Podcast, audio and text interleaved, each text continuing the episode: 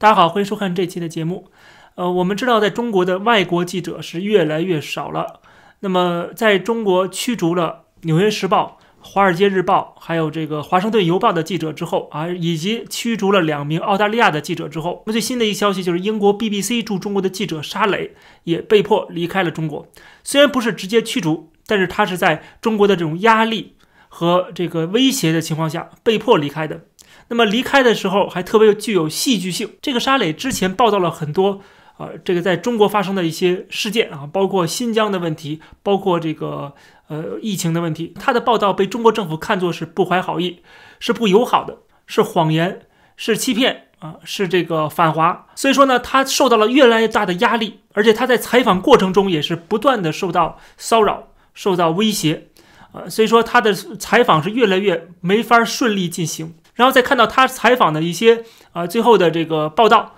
被中国政府。啊，列为这种反华的内容之后啊，他个人的人身安全也难以得到保障了。虽然还没有直接驱逐他，但是已经给他有这个威胁了，说要起诉他。所以说他没有办法，他知道中国是没有法治的，起诉他的话一定是政治。判决啊，一定是政治迫害，所以说他只能被迫啊离开中国，带了三个孩子跟他自己老婆，三个孩子在中国啊这个长大，说一口流利的中文。他本人在中国也待了九年的时间，对中国非常有感情啊。但是呢，没办法，这个中国政府啊是不容他在中国继续的呃揭露现实啊，这个传播真相，所以说他只能离开。那么离开的时候呢，也是有这个便衣警察从头到尾跟踪啊，从这个他们家一直跟踪到机场。BBC 在声明中呃也表示说，这个沙磊的报道是揭露了中国当局不想让世界知道的真相。还有就是外国驻中国的这个记者俱乐部啊，也发表了声明，说中国政府的对沙磊和他的这个 BBC 同事的辱骂，已经构成了很大的一个骚扰和恐吓的模式啊。这种模式阻碍了外国记者在中国的工作，并且使这些人的新闻助理也面临越来越大的这个压力。这个压力，一个是从政府来的，一个是从民间来的。当然，这个民间也是由政府在背后煽动的，就是你做这个外国记者的助理啊，中国助理。那你可能就是汉奸啊，你就是走狗，你就是洋奴啊，你就是呃这个胳膊肘往外拐。这些人也承受了很大的压力啊，就是不能报道中国的不好的地方啊，不能报道中国政府不希望外界知道的真相。中国政府一直在讲啊，包括王毅外长也曾经专门讲过，说欢迎全世界的记者啊来到中国来访问，来报道真实的中国，对吧？但是好了，来了之后报道了，却受到这样的阻碍，受到这样的监控，受到这样的压力啊，甚至是威胁。所以说，你可以看到，这是玩一个文字游戏啊，就是表面上假装说欢迎你们来报道，我们是透明的、开放的，我们没有什么可隐藏的。但是真的记者来了之后啊，却对他进行了这样的一个呃控制啊，不仅是控制，而且是最后把他们逼走，或者是直接驱逐出境因为你报道的东西并不是政府想让大家知道的啊，就是他只允许官方媒体。党媒在中国存在，哪怕是外国记者，你到了中国，你也得按照党的这个指挥啊，按照党的这个说法来说才行啊。如果你说的一些话跟党的这个中宣部啊，呃，或者是新华社通稿不一样了，让中国政府没有面子了，他就要对付你这家媒体，或者对对付你这个记者本人了啊。所以说，他面临这样的越来越大的人身的安全的问题，只能离开中国。而离开中国呢，还被这个调侃一番啊！我们看最有意思就是他离开之后的中国政府的表态和中国官方媒体的这个言论。首先，新华社就专门出了一个稿件啊，说沙磊为什么溜了？说英国广播公司驻华记者沙磊啊，最近离开了中国大陆。直接点说，就是脚底抹油溜了，这是心虚的表现。后面就开始大肆的来。痛骂这个沙沙磊的之前的这些报道，说他是不顾职业道德，说他是造谣等等等等。其实他后面这些批评沙磊的这些言论，就证明了沙磊为什么离开了。就是新华社都点名了沙磊，对吧？然后都已经对沙磊的报道有这样的定性了。请问沙磊留在这儿还能保证安全吗？当然保证不了了。所以说他不是心虚的表现，而是担心自己的。安全的问题啊，而这个中国政府的这篇报道，就是新华社这篇稿件，反而是证明了这个中国政府的心虚啊，因为他知道他把这个外国记者吓跑了啊，威胁跑了，但是他又不敢承认这一点，所以出于这篇文章啊，这是才是心虚的表现。请问中国政府不知道自己把他逼走了吗？当然知道了。中国外交部的发言人华春莹啊，他就讲到了说。这个沙雷本人他离境是非正常离境啊。说这种话，我真的觉得，呃，真的是把这个听众啊当傻子。从中国能够非正常离境，他离境肯定是正常的手续离境的，怎么可能是非正常离境？如果相信这种说法的人，你给我从中国非正常离境一个试试，我看你怎么离境，对吧？这肯定是有相关的手续，肯定是有护照，肯定是有这个啊到其他地方的这个签证、机票离境的，他是合法的离境，到中国这儿就变成非正常离境了。说他没有履行这个驻华记者离任的时候一些手续，那没有手续的话。请问怎么能够允许他离境呢？而且从他们家到机场，全程这个便衣警察跟踪啊，一直跟着他走，说明警方早就掌握了他要离境的这个事实。他也许确实没有通知中国的相关的部门啊，因为他没有必要通知你。难道是通知你来抓我吗？他肯定是觉得自己人身安全受到威胁了，想赶紧走，带着孩子老婆赶紧走。而中国政府却全程监控他，就是知道他要走，但是呢，也允许他走了。这证明了中国政府希望他赶紧走的啊？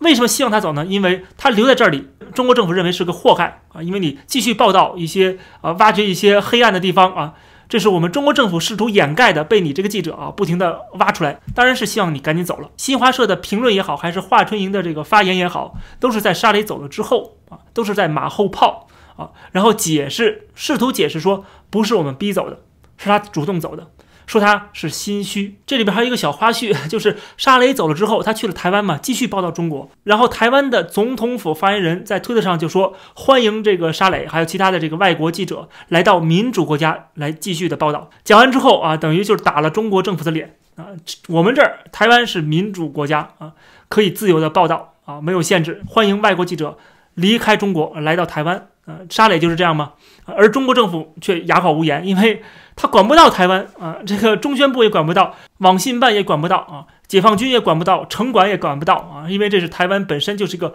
独立的国家啊，这也证明了台湾不是中国的一部分，否则话他到台湾去那还是在中国呀。所以总统府发言人的这句话啊，真的是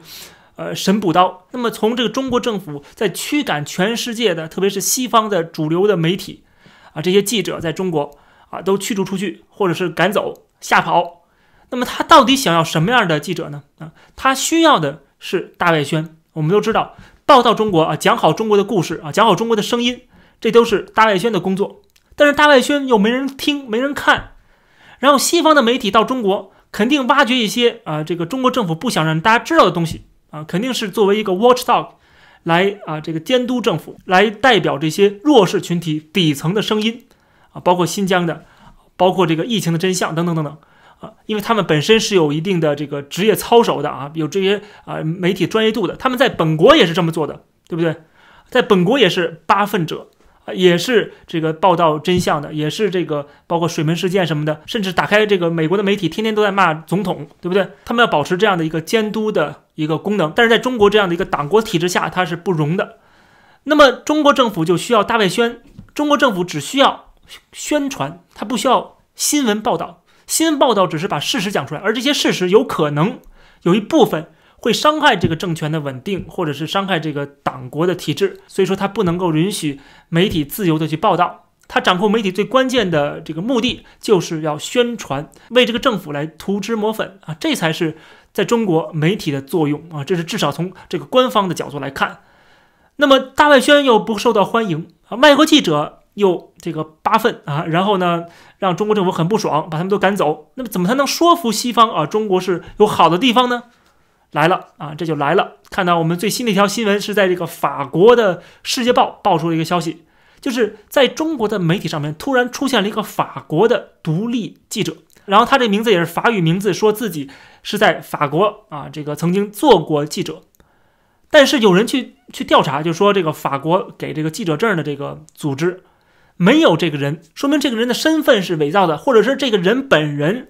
就是不存在的。他自称是在中国生活了七年时间，家人还在这个新疆乌鲁木齐生活。然后呢，他在一四年到一九年多次去新疆访问。然后他就说啊，西方媒体的这报道，法国媒体报道关于新疆的都是错的，他报的才是对的。但是这个人却从来没有露过面儿。这是在去年的年底，由法国的战略研究基金会的这研究员啊，他这个邦达兹。他发现的这个人，哎，怎么回事？这个人天天的说中国的好话啊，跟中国的官方的这个言论啊和这个口径是完全一致的。那怎么出现这么一个法国人呢？他又很好奇，一调查发现没有这个人。现在知道了，原来这个人是中国政府啊，或者是这个中国的官方媒体伪造出来的。中国国际广播电台在三月三十一号，它的这个网站上面刊登了这个不存在的记者的这个文章，而且这个文章是关于这个法国的参议院啊访问台湾的。他说是自己是中国问题专家，然后呼吁说法国参议员不要去访问台湾啊，这样的一个以这个法国记者、法国的中国问题专家的身份来呼吁，而这个很可能他就是一个 IP 啊，他不是一个真人，这就是中国政府玩的一个手段啊，官方媒体。要利用一些外国人来讲中国的故事，似乎听起来会更有说服力。但是没有那么多的西方的记者或者是这个专家愿意替中国共产党来说话啊，因为这是很丢人的。这个在一个真实世界你是混不下去的啊。所以说呢，他这个我就是开玩笑说，洋五毛缺货中啊，缺货。这羊五毛不够多，有些羊五毛都是小咖啊，就是些搞自媒体的啊，天天夸啊中国这儿好，中国那儿好，他们就是为了赚流量。谁都知道啊，他们就在赚流量。所以说，你把他们当做一个严肃的报道的一个报道者，或者是严肃的一个问题的分析家啊，这个是没法做到的。真正在中国报道的西方记者，又一个个都被赶跑了，这就可以看出来，这非常非常荒谬啊、可笑的自欺欺人的一个行为啊！一个所谓的泱泱大国啊，就做这种下三滥的、这个见不得光的事情啊，编造外国记者。来报道中国的事情，但是这么做呢也会引起反弹，就是有一些观众啊，特别是这些啊左派的啊一些这个民族主义者，他们会觉得，为什么非要拿老外啊一个外国人说的话当真啊？凭什么中国人说的话就不行啊？一定要专门找一个外国人来夸中国才是真话，而这个中国人夸中国人就不是真话呢？啊，他们可能会觉得你这是崇洋媚外的行为，所以中国政府其实在这点上也很难办。他造假不是，他不造假也不是，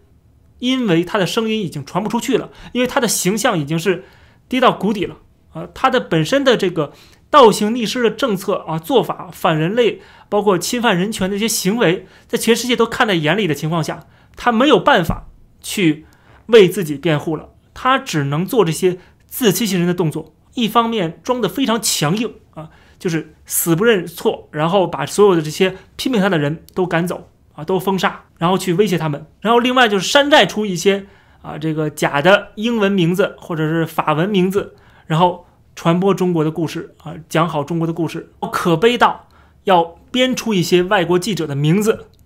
来替中国自己来说话，自说自话，自欺欺人。这期的节目就跟大家先讲到这儿，欢迎大家点击订阅这个频道，我们下期节目再见。